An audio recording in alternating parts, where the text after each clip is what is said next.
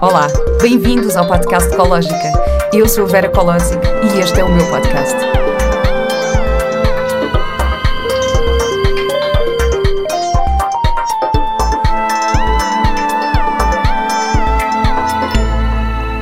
Olá e bem-vindos a mais um episódio do podcast Ecológica. Hoje e pela primeira vez ao vivo. Por isso, hoje é um dia muito especial. Nós estamos aqui no Auditório do Público, no âmbito do Festival Podes, e pela primeira vez com público aqui presente. E, portanto, obrigada a todos os que estão aqui. Obrigada à minha super convidada, super especial, a doutora Ana Moreira, que veio hoje do Porto. Obrigada, E que é a minha primeira convidada repetente neste podcast. Só que nós, quando gravámos, foi à distância, porque foi durante a pandemia, portanto, ainda torna este episódio mais especial, porque pela primeira vez estamos aqui a conhecer-nos. Ao vivo e a vivo e a cores. Ah, portanto, eu vou aqui apresentá-la. A doutora Ana Moreira é criadora do Centro de Medicina Integrativa com o seu nome, no Porto, formadora na área da saúde e é oradora em seminários, colóquios e palestras nacionais e internacionais com muita regularidade. Olá, Ana. que bom estar aqui, finalmente, pessoalmente, consigo. Prazer é meu. Ana, hoje vamos começar pelo fim. Ah, é? Portanto, eh, eu vou, vou lhe perguntar qual é a sua ecológica de vida? Eu acho que, assim, de uma forma global, acho que é o ser feliz. O, quando pensamos e quando tentamos ajudar as pessoas a hum, encontrarem-se com elas próprias, a encontrarem a sua essência, nós notamos que as pessoas ficam mais felizes. E o que, isto de ser feliz, que é, que é tão efêmero, porque aparentemente é o que todos eh, procuramos, tem muito a ver com uma certa coerência. Quando nós eh, pensamos uma coisa, sentimos uma coisa e fazemos uma coisa, temos uma coerência. Isto também faz com que brilhemos mais. É por isso que há determinadas pessoas que têm um certo brilho. Este brilho não tem a ver com a maquilhagem, Mas está linda, está, está a brilhar muito, está linda. nem com, nem, com, nem com o tom dos cabelos, mas tem a ver com o facto de estarmos mais conectados. Então, o ser feliz é eh, quando nós estamos em coerência, quando nós tentamos fazer aquilo que gostamos e gostamos de fazer o que fazemos, não é? Portanto, em termos da nossa profissão, em termos do nosso trabalho hum, e em termos da nossa vida pessoal, sabermos que viemos aqui para um determinado propósito que é a nossa evolução. Eu, por acaso, eu já falei algumas vezes nesta, na- neste conceito da coerência, neste podcast, porque às vezes um- eu costumo chamar congruência. Isto que a Ana estava a dizer, de estarmos alinhados com aquilo que sentimos, aquilo que pensamos e aquilo que dizemos, hum, eu costumo chamar congruência, porque quando se diz coerência, às vezes ah, dizemos, ah não, mas ontem, ontem disse uma coisa e hoje disse outra, já não é coerente. E isto porquê? Porque esta per- pergunta que eu lhe fiz no, no outro episódio do podcast, que eu até Ai, tenho aqui, que foi o é que- episódio 43 que é que deste podcast, respondeu uma frase incrível quando eu lhe perguntei qual era a sua ecológica de vida e disse: A vida sabe o que faz, sabe o que leva e sabe o que Eu traz. adoro essa frase. Portanto, eu agora dizia: Não, não, Ana, não está a ser coerente com a sua primeira resposta. Não. Pois. Mas é diferente porque está a ser congruente. complementares. Não, exatamente. E quer dizer, uma, uma, uma pessoa pode estar a ser congruente com aquilo que diz num determinado dia e depois com a experiência com o outro dia diz outra coisa. Sim, eh, essa era uma frase, ou seja, aí apareceu uma frase. Essa é a minha frase de eleição para o túmulo, quase. Eh, que é, efetivamente, eh, acredito muito nisso, que a vida sabe o que faz, sabe o que leva e sabe o que traz, porque a nossa vida é um constante rodopio de projetos, de pessoas, de momentos, não é? Por isso é que as pessoas às vezes dizem, quando eu, eu pergunto, ou tento perguntar sempre aos pacientes se eles são felizes. E às vezes eh, Não é qualquer médica que faz isto, perguntar aos pacientes estão felizes, por isso é que eu adoro a doutora Ana. Desculpa, Acho que é feliz. sim, e pergunto outras coisas piores. Eu sei que já fui à consulta. Bom, mas a ideia é. Há muito pouca gente que diz que sim, efetivamente. Obviamente que a felicidade é um estado, o que significa que eh, nós. Quer dizer, se morre a minha mãe, é natural que eu fique triste. mas isso não é incompatível com eu ser feliz. Então temos momentos em que estamos frustrados, tristes e estamos, é um estado, portanto é passageiro. E o ser feliz é uma coisa que pode existir na nossa essência, assim como o otimismo, assim como a boa disposição, assim como a alegria, ou seja, todas eh, estas características mais positivas que eu penso que devem ser trabalhadas no ser humano, porque há alguns de nós que já vêm com, com, com estas características mais alinhadas, é mais fácil Há, há, há miúdos, eh, crianças que são mais carrancudas, que são quase que tristes, muito mais caladas, muito mais tímidas. Então, é estas pessoas. Eu era um bocado assim, por acaso. Pronto, mas trabalhou-se. Então, é isso que eu digo. Nós temos que nos trabalhar. Há determinadas coisas que nós, identificando essas coisas, que nós as podemos trabalhar para nos tornarmos numa versão melhor de nós mesmos. Que é outra das minhas frases para o túmulo, que é sermos uma versão melhor de nós mesmos, tipo, tipo os carros que se vão, não é? Que têm com airbag extra, com não sei o quê. Então nós também vimos com umas determinadas potencialidades, algumas delas estão suprimidas, ou porque a vida não nos permitiu, ou porque ainda não é momento, ou porque eu ainda não adquiri isso, mas isto treina-se porque, assim como nós treinamos a fazer exercício físico e a musculatura se treina, também se treinam uh, os, os, nossos comportamentos, as nossas atitudes, aquilo que nós queremos melhorar. O, o nosso cérebro é neuroplástico, então o, o, cérebro, sabemos agora que quando, quando eu estudei na faculdade, o cérebro Uh, tinha uma, um período de vida limitado. Hoje sabemos que não é assim, não é? Portanto, também é um. Uh, também o podemos treinar como um músculo eh, para ser melhor. Então, todos nós podemos ser melhores e podemos nos suplantar a nós próprios. E isso é uma coisa muito engraçada e muito interessante, porque então significa que o ser humano pode sempre ser melhor.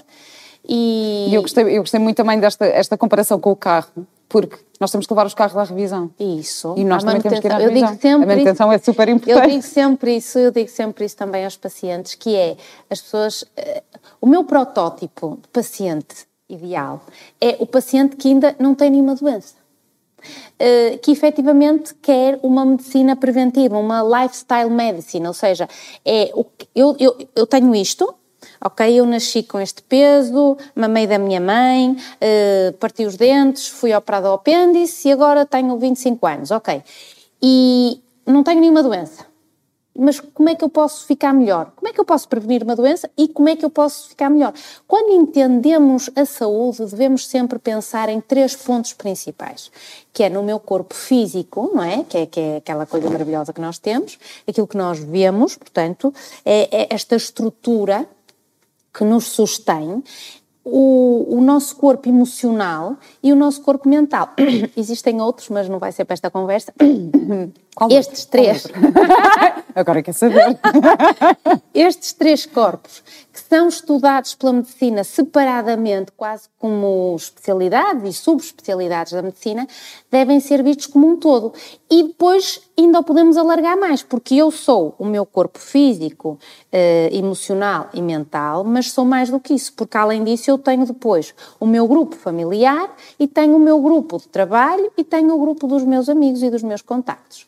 Então, tudo isto faz de mim aquilo que eu sou e pode-me pôr saudável ou doente além de outra coisa que é um anexo que tem a ver com as minhas crenças, aquilo que eu acredito da minha vida, aquilo que eu acredito que deve ser os meus comportamentos, aquilo que eu acredito uh, que devo viver, com quem devo estar, como é que eu devo processar e outras coisas assim um bocadinho já mais uh, esotéricas ou não, que é o que é que eu existe alguma coisa maior que eu própria, uh, o que é que contém o universo, onde é que estamos, para onde vimos, essas perguntas que penso todas que as todas semanas. as médicas fazem, não é? Que é normal uma pessoa ir ter uma consulta com uma, uma, uma doutora e fazer esse tipo de, de, perguntas ou expressar este tipo de, de crenças. Uh, eu queria pegar aqui um bocadinho, uh, para falar um bocadinho sobre si também. Ai, aqui pegando nesta, na, na, nesta tal frase da primeira ecológica, que Sim. foi... Uh, a vida sabe o que faz. A vida sabe o que faz, sabe, sabe o que leva e sabe o que traz o que é que a vida já lhe levou e o que é que lhe trouxe com isso? Se alguém no público quiser responder uh... também, estão à vontade. Um, tive dois eventos da minha vida um, que são complicados para qualquer ser humano. Uh, ou melhor, vamos dizer que são três. 15 dias antes de eu nascer, morreu o meu avô materno. Claro que qualquer pessoa lhe diz que isso eu nem estava nascida, não é? Uh, mas efetivamente hoje, com tudo o que sei, li, estudei, sei que não é verdade, não é? Porque a minha mãe tem que ter sofrido aquilo como um luto e, portanto, o meu nascimento foi no meio de um luto. E, e, e eu fui uma luz que naquele momento de tristeza para a família. Então isso é um, um momento que eu não não me recordo com a consciência, mas sei que existiu e, e deve ser trabalhado nesse sentido. Portanto, tinha o meu avô paterno, que era o meu avô Mário, e, e pronto, eu era a menina, não é? A menina, a primeira neta e única durante muito tempo. Então, a, o meu avô morreu quando eu tinha 13 anos ou 12. Então, isso foi um momento crucial da minha, da minha vida. E depois o meu pai morreu muito cedo, passado uns 4 ou 5 anos do meu avô ter morrido, portanto eu tinha, ainda não tinha 18 anos. Então, essas duas mortes, no momento nós não, não conseguimos atingi-las, não é? Porque são súbitas, ainda por cima as mortes súbitas são mais complicadas. Eh, e eu hoje lido lindamente com a morte. E preciso destes... Acho que são mais complicadas. Eu por acaso tenho essa dúvida, porque eu, eu o meu pai partiu e foi também subitamente. No entanto, para mim, eu às vezes até acho que isso é mais fácil porque a imagem que eu tenho dele é super viva, super pois. bem disposto e, e, pronto, e de um dia para o outro desaparece. Essa é, essa é uma teoria. E eu fico a achar que, por exemplo, amigos meus que perdem familiares uh, com, com doenças graves e que ficam ali muito tempo a ver as pessoas a, a, a perderem as suas capacidades, eu fico a pensar, isto deve ser... Oh, Vera, dizer... sabe uma coisa? Eu acho que nós Uh, a Vera sabe mais do que isto do que eu, porque é atriz. Eu, como lhe disse, estudei teatro e perdeu, perdeu-se aqui uma atriz. É verdade, perdeu-se um, um, um, grande talento desperdiçado, mas eu trouxe do Porto para Lisboa hoje. Bom, então, uh, a nossa vida já vem mais ou menos com um guião. E como também no teatro, uh, também existem os imprevistos, que às vezes isso é o que torna um grande ator num excelente ator, como é que ele lida com o imprevisto que acontece num determinado momento. E a nossa vida também é assim. Então existe efetivamente a teoria de que uma morte súbita é mais, é mais santa. Hum. Porque a pessoa não sofreu, foi naquele momento e pronto, e a família, olha, agora vai ter que se habituar. Mas existe a outra teoria, que é eu tive tempo para me adaptar a esta ideia de que ia deixar de ver esta pessoa todos hum. os dias. Então, repare, nós tivemos que viver isto porque era o que nós precisávamos para evoluir e para aprender. Uh, o Zequinha da esquina, o pai esteve dois anos para morrer porque era a aprendizagem dele. Então, não acho que exista uma coisa ideal. Acho que uh, é o seu guião e foi também o meu guião. Então o que é que isso fez? Fez com que, pronto, que eu sou uma pessoa eh, minimamente racional e que, claro, eu, eu fui, estava no ano em que ia entrar para a faculdade, fui para a faculdade, a mesma do meu pai, a mesma do meu avô, e portanto essa fase foi complicada, mas eu tinha muito claro isso, uma pessoa com objetivos muito bem definidos e muito claros, e portanto sabia o que queria.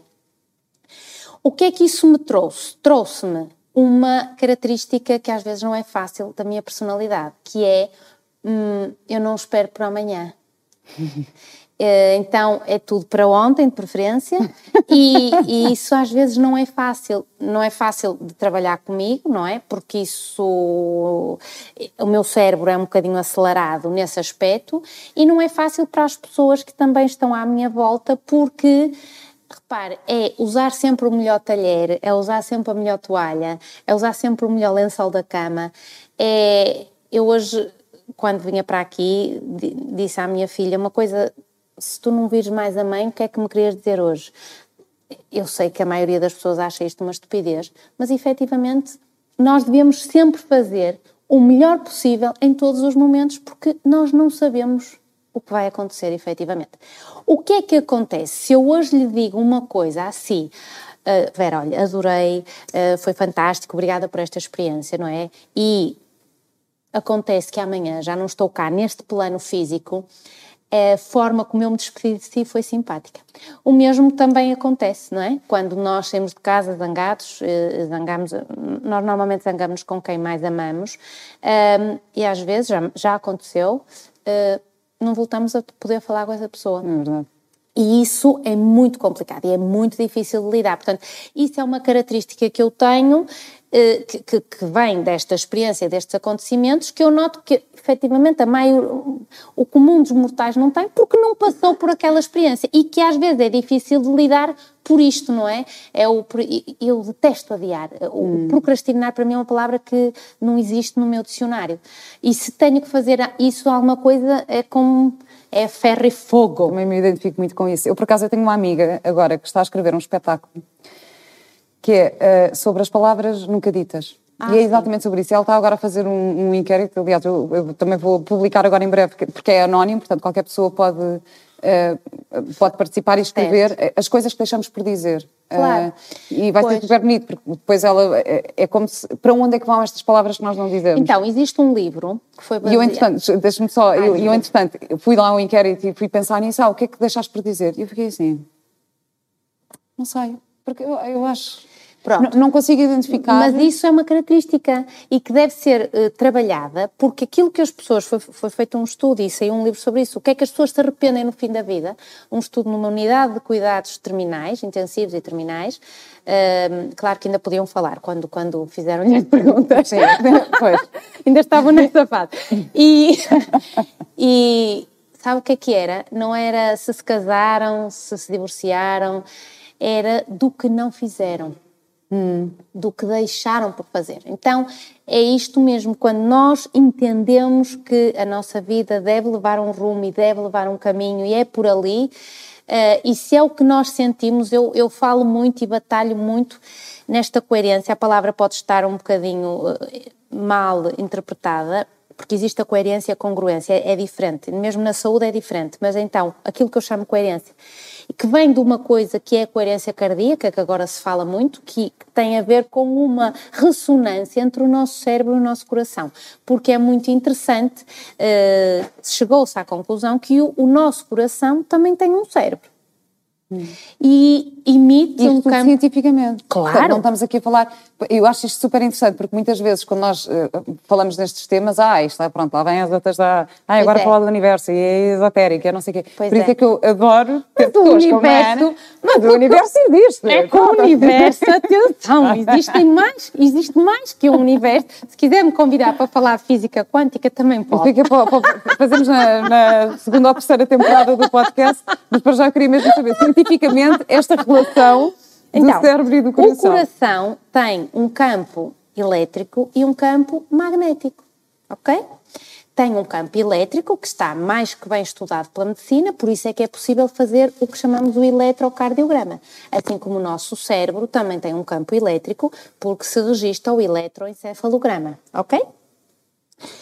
Que é o registro da atividade elétrica, e depois temos os, os campos magnéticos e, portanto, formam um campo eletromagnético.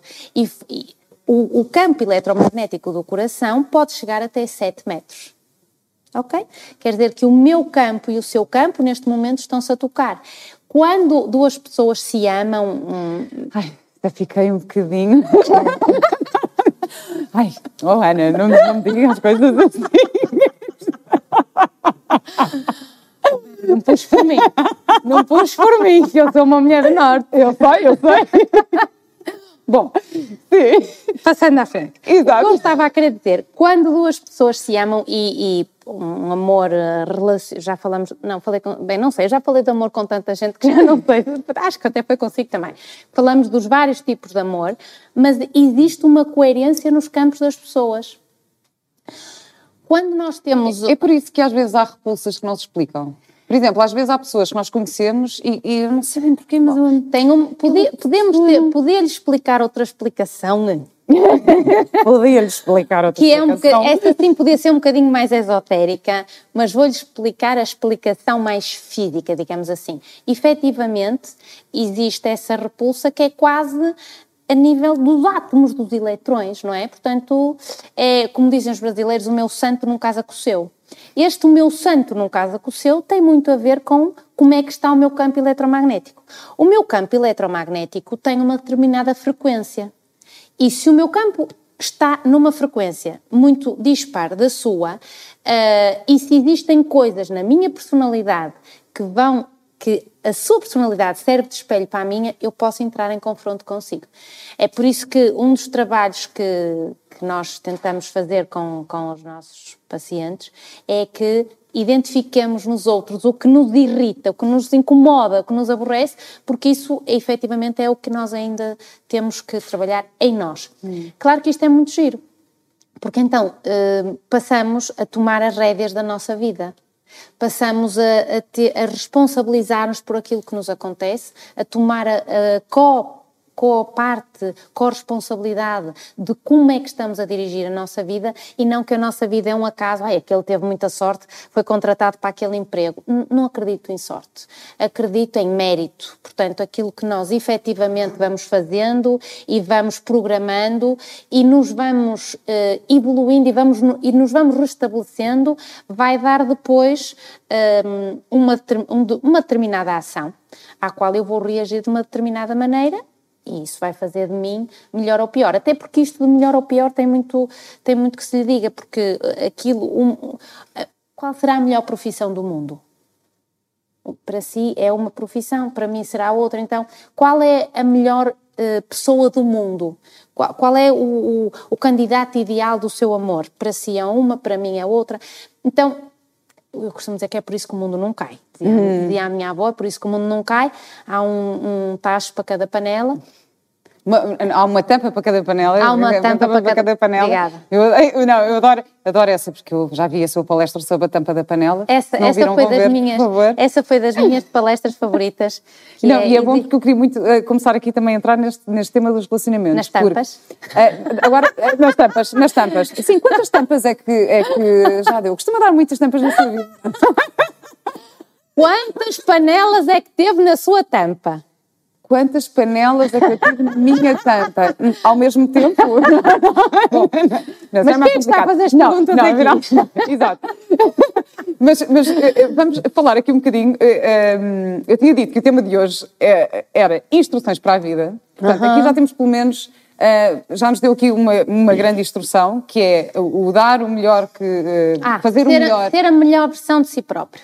Todos os dias, não é? Tentar. Porque nunca sabemos quando é que, quando é, que é o último. Isso. Houve outro, outro ponto que tocou aqui que para mim seria uma das minhas instruções, que é a parte da responsabilidade. O assumir certo. a responsabilidade, a, a, meu ver, é assim das coisas claro. mais. É que mais sabe uma coisa, eu, eh, é, muito, é muito giro quando nós estamos numa uh, posição de aprendizagem na vida. Então, eu. Uh, como a Vera sabe, gosto muito daquilo que eu faço e aprendo muito com as pessoas que se sentem à minha frente. E às vezes tenho uma compaixão, porque efetivamente há vidas complicadas. Eu uh, fui uma, uma mulher, uh, uma menina, uma mulher que não, não tive, uh, nunca passei dificuldades económicas, nunca passei por fome, ia para, ia para a escola de carro então há vidas que nós dizemos assim, que vida mais complicada, que vida sofrida. E depois é muito giro ver como é que as pessoas dão a volta à vida e, e assumem esta responsabilidade. Ou seja, eh, uma vida complicada que termina com uma situação eh, complicada, com filhos complicados. E quando se faz um, um, um paciente uma pergunta que é e qual é a sua parte, porque é que atraiu isso para a sua vida? Isso é difícil. Porque a pessoa eu? Eu? Mas então, como é que sou eu? Não é? Ele é que me calhou. Eu, pronto, eu apaixonei, mas ele é que me calhou, ou ela. Então, que é o que nós ouvimos muito, não é? Pronto, ok. Cada um isso, sabe Isso, por acaso, é uma das, coisas, uma das coisas que eu penso sempre. Eu, pronto, eu estou separada, não é? Sou separada do pai do meu filho e às vezes há muito aquela tendência de, de as mães e dos pais separados falarem mal do outro, não é? Sim. Ai, não, porque ele não sei. E eu penso sempre assim, fomos nós que os escolhemos. Claro. Portanto, assim, não, é, é, a responsabilidade. E é cada se agora estou a ter algum conflito, assim, fui eu que escolhi. Sem dúvida. Está tudo bem. Sem dúvida. Tenho um filho com os olhos lindos. Isso é, isso é muito importante. Primeiro, porque isso é um dos grandes assuntos que eu gosto muito de falar. Primeiro, porque o, o ser humano é muito burro na generalidade. Porque não tem noção nenhuma de que quem vai sofrer com isso vai ser aquela criança.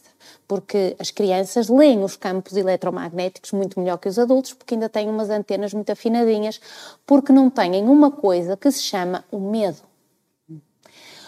A domesticação que nós fazemos aos nossos filhos termina na educação pelo medo. Não, é? não vais para aí que vais cair, não faças isso que te vais magoar e, portanto, não te apaixones porque vai correr mal, não te cases porque vais te divorciar, não vais para esse emprego porque te vão mandar.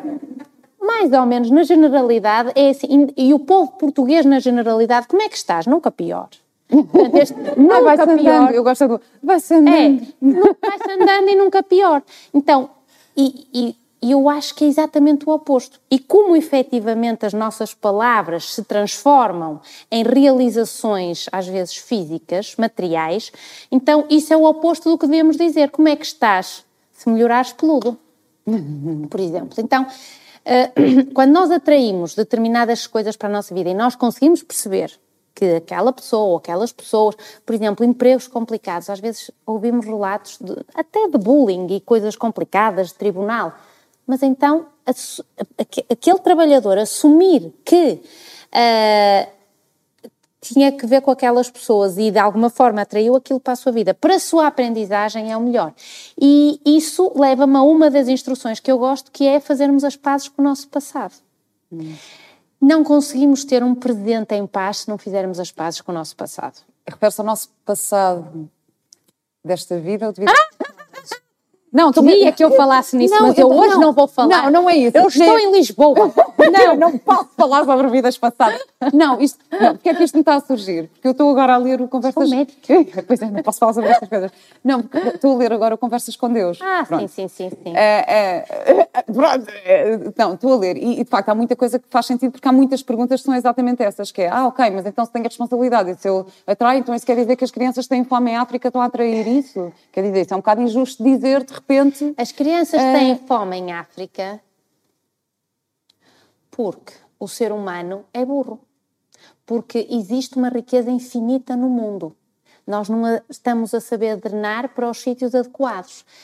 Evidentemente que aquela criança que decidiu nascer naquele país com aqueles pais, aquela alma, aquela, aquela consciência, uh, tinha como função ou como missão passar por essa aprendizagem custo. Então, e quem. A seguir, uma vez quase que me bateu numa palestra, porque levantou-se um indivíduo e disse: então, as violações? Pois é.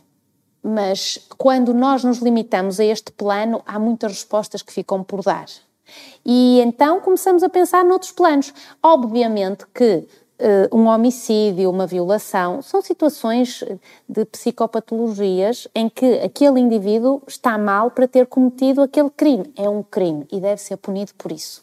Não existe também, não acredito, uh, para mim, pessoalmente, e pelo que eu sei, estudei e vivi na minha vida, eu não acredito que é não, mas vamos dar o perdão universal. Não, dá-se o perdão universal, mas tem que, eh, digamos, eh, ir. Eh, não é pagar pelo que fez, porque eu acho que isso não é o pagamento, mas é a sua corresponsabilização por aquela situação. Portanto, era um adulto, o outro era uma criança, e, ou quando é um adulto e um adulto, não é? quando não é consentido, é na mesma uma violação do meu corpo, da minha, da minha energia, daquilo, dos meus sentimentos. Então, eu acho que essas pessoas devem ter uma, digamos, uma responsabilização pela sociedade, porque é nesta sociedade que vivemos. Repare-se, uma sociedade que existe em algumas comunidades, como sabem, em que as pessoas vivem literalmente em comunidade, portanto, existem umas, umas casinhas, não é? Em que a mulher vive com os filhos e vão trocando de parceiros a seu belo prazer. Isso já existe neste mundo em que vivemos hoje, planeta azul. Uh, em que não se sabe quem é filho de quem, Quer dizer, sabem que é filho da mãe, mas do pai não sabem. em que sentido? mas sabe, a primeira vez que me disseram isto, eu achei um escândalo. Porque eu sou assim um bocadinho, o meu filho diz que eu sou retrógrada. Sou assim um bocadinho tradicionalista em muitas coisas, nas, nas, nas questões da família, dos valores e daquilo que é o, uh, enfim, o comprometimento. E, mas consigo compreender como é que algumas pessoas se identificam com este tipo de vivência, porque descomplica alguns dos problemas que depois trazemos para a nossa sociedade. Eu aí, em termos da, da comunidade, eu tenho um amigo que tem, que tem uma relação poliamorosa já há imenso tempo, por acaso eu já o convidei para, para vir ao podcast, ele disse, ah, não quero, mas estou quase a convencê-lo, portanto... Vou, Porque elas vão saber, elas vão saber. Não, não, mas elas sabem, ele vive nos Estados Unidos, aquilo, ah, é, okay. aquilo é muito à frente. eu, isso, eu sou retrógrada. Mas eu aí, eu, eh, só que ele, ele é a pessoa, Ana, mais...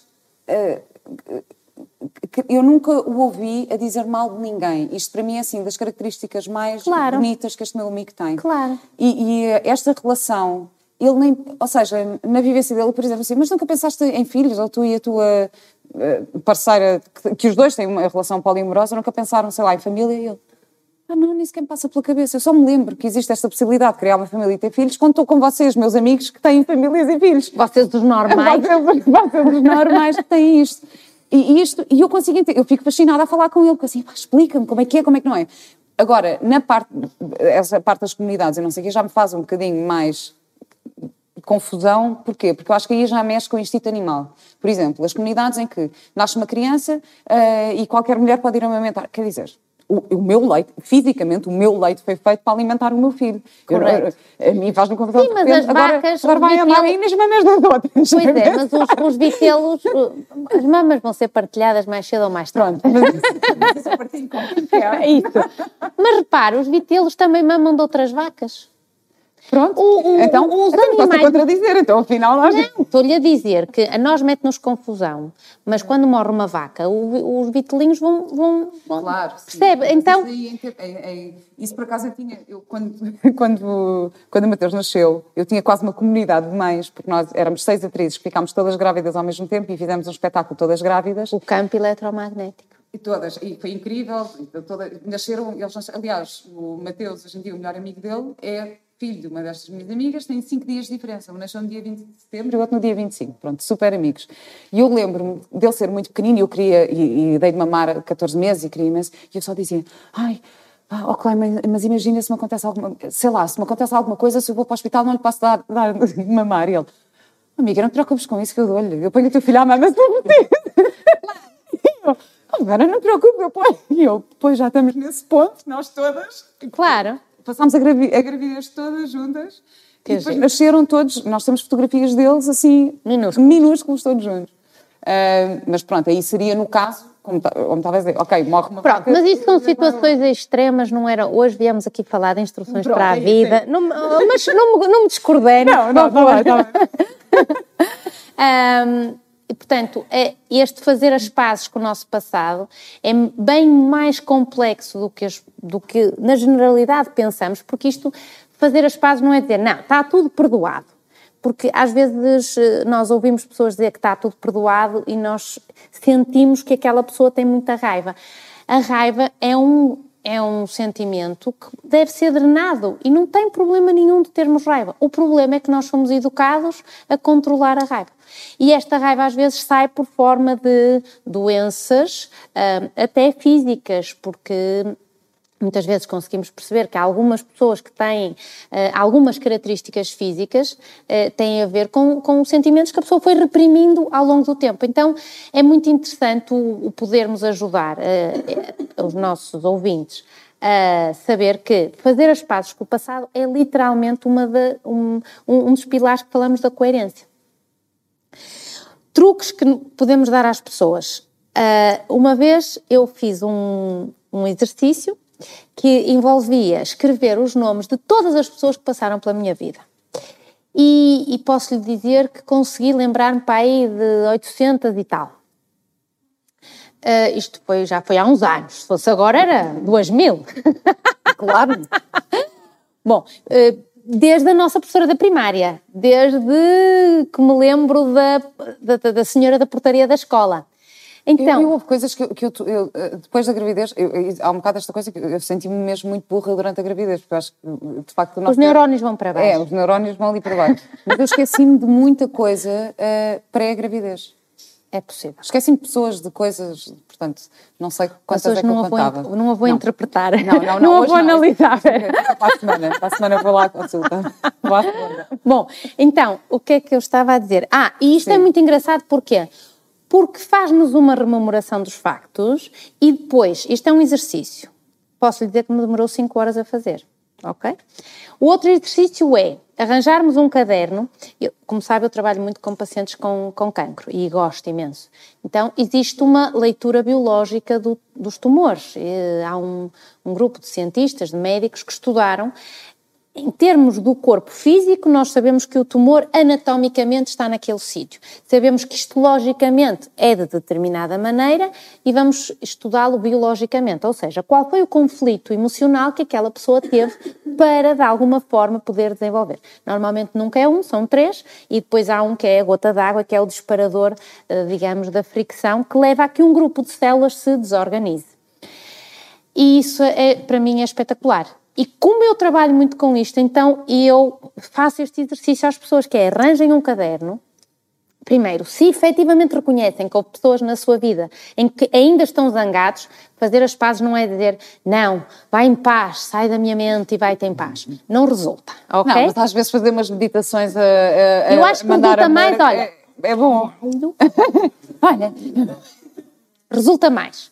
Resulta mais porquê? Porque eu estou a drenar a minha emoção, a minha raiva, ok? Claro. Mas pronto, mas também deve passar. Isto deve ser durante um tempo e deve passar. E então... Eu antes fazia isso, eu ia para a boca do inferno, ali em Cascais, ia para o mar e gritava e dizia todo tipo de palavrões ali e gritava que era para, para, claro, para mas estamos a falar de uma pessoa em particular hum. e às vezes esta, esta sensação não passa só com esta griteira, griteira e, e, é preciso fazer alguma coisa. Uma das coisas que eu aconselho as pessoas é, uh, por exemplo, fazer um jogo em que imaginam que a pessoa está ali sentada e falam com aquela pessoa.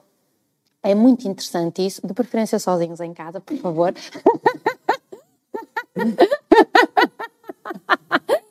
e é, é muito interessante e ajuda muito a perceber os pontos que nos incomodaram mais e depois arranjarmos um caderno em que vamos nos lembrando das pessoas que nos incomodaram, que nos chatearam. Olha, aquele condutor que uma vez me ia atropelando aquele estepor ali na Avenida Brasil. Pronto. Então, escrevemos. Isso vai drenando aquilo que sentimos e vai permitindo que eh, possamos diminuir eh, a fricção que temos. Outra coisa muito gira é chamada a roda da vida. Adoro a roda da vida. Então, a roda da vida é quando eu penso, coloco é, quase a minha biografia, como se fossem, eh, digamos, escrever um livro sobre vocês ou um, um filme sobre vocês. Um, a roda da vida, se procurarem na internet, aparece logo. Uh, Bom, basicamente é, é basicamente uma roda. A explicação tem a ver com o facto de que aquilo que está mais ou menos delineado é que as nossas células, o nosso corpo muda celularmente de 7 em 7 anos. E então isso significa que eu não sou a mesma de há sete anos atrás. Por isso, quando nós dizemos assim, estamos com uma pessoa e dizemos ele mudou, claro que ele mudou. Ele mudou, eu mudei, toda a gente mudou. Então, o, o, o saber se conseguimos mudar na mesma direção é que é o truque.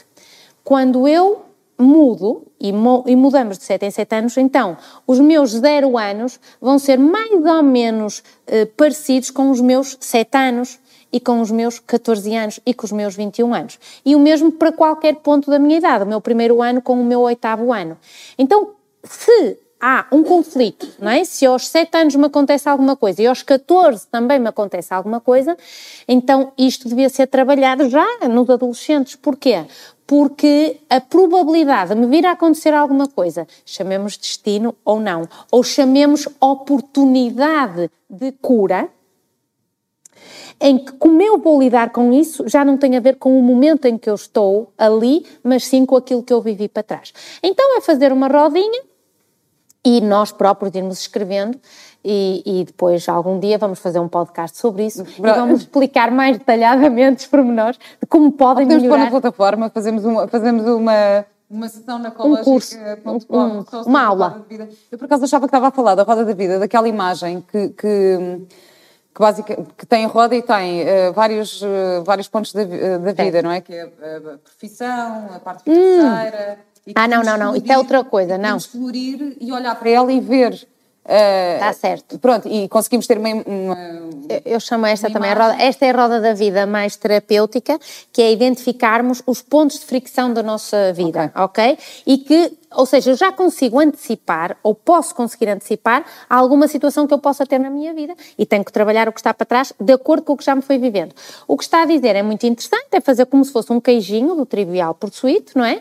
literalmente o queijo, embora saibam que não devem comer queijo, mas não, não, vamos falar disso hoje. Hoje não é para falar de dieta, até porque eu gosto muito dos Açores e das vacas dos Açores e está tudo em paz. Está tudo perdoado. E na Índia, que são sagradas. Isso. E que dão mamar a vários bezerros, como já disse. Bom, é, aí eles têm Bom. outras... Bom, então, é o, o o, um queijinho do amor, não é? Como é que eu estou no meu relacionamento amoroso? Ou se eu não tenho um relacionamento amoroso, como é que eu idealizava o meu relacionamento amoroso? O queijinho da Portanto, família. o amor pode ser o amor próprio também. É, é, ou seja, a parte do queijinho do amor não tem que necessariamente ser o amor. Aqui, este queijinho é do amor conjugal. Ok. Uh, depois há o queijinho da família como é que eu vivo as minhas relações com a minha família, se eu consigo estar o tempo que eu quero com a minha família, como é que eu podia melhorar. Depois há o queijinho do trabalho, se eu estou a fazer o que eu gosto, se eu estou feliz, como é que eu vou trabalhar. Depois há o queijinho da minha pessoa minha, ou seja, do meu amor próprio, como é que eu me vejo ao espelho, se eu gosto, se não gosto, o que é que eu mudava em mim, o que é que eu mudava no meu corpo físico, o, que é que eu podia melhorar para, para evoluir. Uh, aqui podem entrar as minhas crenças uh, espirituais também e uh, seguramente falta-me algum queijo, pronto. São as finanças, as finanças como, é que eu, como, é que eu, como é que eu lido com, com o dinheiro, qual é a minha relação com o dinheiro, que agora se fala muito nisto, que eu gosto mais de falar na prosperidade, não é? Mais do que o dinheiro é prosperidade, porque se eu quero comprar uma casa eu não preciso de dinheiro. Isto pode custar a entender, mas devemos pensar... Explica que... isso, que é uma boa instrução. Vamos lá, vamos lá aprender esta, como é que... Explique-me lá eu adorava ter uma casa de campo. Então, eu vou, eu, vou, eu vou explicar. Eu vou explicar. Se nós gostamos efetivamente de uma coisa ou, ou, temos um sonho em ter uma coisa, uma casa de campo, então eu não, o que me impede de ter uma casa de campo é a crença que eu tenho que não tenho dinheiro para comprar uma casa de Sim, campo. Sim, isso é verdade, eu também concordo com isso. Ok. Eu tenho que me focar que eu quero a casa de campo. Porque se agora eu me caso com um gajo rico e ele tem 10 casas de campo, eu vou ter pelo menos duas. em meu nome. Também não vou ficar. Também. Eu não vou ser parva, não é? Ou seja, Sim, mas brincadeira, mas brincadeiras essa... à parte, o que eu quero dizer é: existem tantas outras maneiras neste planeta de nós conseguirmos as coisas sem ser pela via do dinheiro, e também não estamos a falar de outras coisas menos lícitas, vamos só falar de coisas lícitas, uh, que não seja o dinheiro, que o dinheiro e a crença que temos do dinheiro é que nos impede de conseguirmos mais além. Portanto, esse é um bom truque. E, portanto... Eu também acredito muito nisso, porque, e, aliás, uma das instruções, uh, eu, eu, eu, disse à doutora Ana, ah, vamos fazer um podcast sobre as instruções, e mandou-me um PDF com 215 uh, eh, slides, 215 slides, e eu estive a ver e a ler e não sei o quê, mas havia lá um também sobre o dinheiro que eu achei uh, muito bom, que era o, o compra um bom colchão e não gaste, era qualquer não. coisa como Compre não gaste... um bom colchão porque uh, é nele que passa um terço da sua vida. Sim, mas eu queria mudar a gastar dinheiro. Eu até tenho aqui algo. Vou gastar dinheiro porque eu, uh, o que não é, nós não devemos pensar na palavra gastar eu dinheiro. Eu penso sempre em investir. Eu Isso. penso assim, eu estou a investir. Olha, eu, eu, sabe como sabe, eu, eu vivo no Porto e, portanto, no Porto existem algumas palavras que às vezes dizemos que são muito características do Porto. Então, às vezes, ouvia-se algumas pessoas sair do supermercado e dizer acabei de foder Uh, pode dizer, sim. acho, acho que pode, podemos dizer. Oh, depois vai aparecer claro. o PI. Acabei de foder 50 euros no Pingo Doce. Pronto. Porque ah, isto é que não se podia dizer que não patrocinam. Ah, merda. Não apague. Pronto. E então o que é que acontece? É a sensação de que as pessoas compram o que precisam, mas que custou-lhes a dar aquela, aquela nota, percebeu? Então, quando nós dizemos uh, vamos a um supermercado e compramos X coisas e achamos que são poucas coisas para aquilo que gastamos, mas investimos aquele dinheiro. Porquê? Porque a seguir vamos fazer um jantar, claro. porque a seguir vamos comer, porque nos vamos, mais do que comer, vamos nos nutrir, nutrir as nossas células e então isso é muito interessante. Eu, cá, eu tive uma convidada aqui no podcast que, que é. Um, ela é, é formadora também de PNL, aliás, tem um curso na Ecológica de PNL, que é Maria José Pita, e ela um, que tem, não, vai ter, porque isto, para quem está a ver o live, vai ter, para quem, quando este podcast sair, já tem. e, e, ela conta também no podcast, no episódio dela, uma situação que teve em que chegou uh, ao multibanco, ela tem três filhos e tinha 7,5€ na conta. E, e ela explica de que forma é que se relacionou com aquilo na altura para, de facto, conseguir uh, claro. Dar, a volta, dar a volta por cima e não ficar presa na, na escassez que era óbvio, não é? Porque tinha contas para pagar é, e tinha que isso, É que isso é que é o truque, é que nós uh, prendemos-nos à escassez. Ou seja, nós pensamos na escassez e nós vamos trazer a escassez. A prova mais provada disso, para mim, é o número de pessoas que já ganharam as, as lotarias e os jogos do azar ou da sorte, uh, estamos a falar de muito dinheiro e que passado dois ou três anos fuderam o dinheiro todo. não investiram, basicamente. Não, até puderam investir, mas perderam. Por uma razão muito simples. Porque o dinheiro, o pensamento que aquelas pessoas tinham era um pensamento de escassez. E a prova é que não é por terem, por ter entrado aquele dinheiro na conta de uma forma fácil, supostamente nós achamos que ganhar a lotaria é uma forma fácil de entrar o dinheiro, mas as pessoas eh, e perderam aquele dinheiro, porque não o ganharam com a alteração do seu pensamento. E a alteração do seu pensamento é que faz o meu comportamento. Então, como é que é o meu comportamento em relação à prosperidade? Então, quando então, nós. Qual é o comportamento que aconselha em relação à prosperidade? Então, primeiro é começar pelo pensamento, é termos pensamentos de prosperidade, portanto, pensarmos em abundância. Uh, acho que devemos ser realistas, e depois sabermos sonhar. Ou seja, eu sei que eu ganho este salário e eu tenho que pagar estas contas, ok? E portanto, realisticamente, eu posso fazer um investimento numa casa de 100 mil euros. É aquilo que eu posso pagar. Ok. Isso é uma coisa segura, é o que nos ensinam a fazer, certo? É fazer as continhas. Mas depois eu posso sonhar. Sonhar é, não, eu gostava era daquela casa que, tinha, eh, que custa 400 mil euros. Então, como é que eu faço para ter aquela casa? Vou ver casas de 400 mil. Lisboa hoje em dia é um T1 ali de 100 pois, quadrados. Ok, mas vamos falar assim. Vamos falar assim. Vou, vejo casas de 400 mil euros. O que é que eu quero numa casa? Como é que eu quero a orientação da casa? Um, todos esses pormenores fazem-me estar no pensamento de prosperidade, que é aquilo que eu consigo. E depois, uh, efetivamente, melhorarmos outros pontos da nossa vida. Porque é assim, lá está, temos que ser coerentes. Estou no trabalho que eu gosto, faço aquilo que eu gosto, sou bem remunerada por aquilo que eu faço. Ou por aquilo que eu gosto de fazer. Ou por aquilo que eu gosto de fazer, porque é diferente. Então, a partir daí, começamos a entrar num ponto de coerência em que, eh, efetivamente, começamos a atrair para a nossa vida, uma lei da física, uh, aquilo que estamos a pensar. E então passamos-nos a comportar de outra maneira. Repare, o exemplo do supermercado é um deles, mas existem centenas, uhum. não é? A forma como organizamos os nossos armários, a forma como organizamos a nossa roupa, a forma como organizamos as coisas que preciso. Eu não posso ser forreta a comprar um computador se eu trabalho com o computador. Eu não posso ser forreta a comprar um telemóvel se eu trabalho com o meu se é uma ferramenta do meu trabalho. Para mim, não, não, não adianta, uh, portanto, porque que eu preciso de luzes de produção se não é o meu trabalho. Então, isso, todos estes pensamentos nós devemos alinhá-los, percebê-los e ter muito concreto aquilo que queremos e depois atuar em conformidade com isso.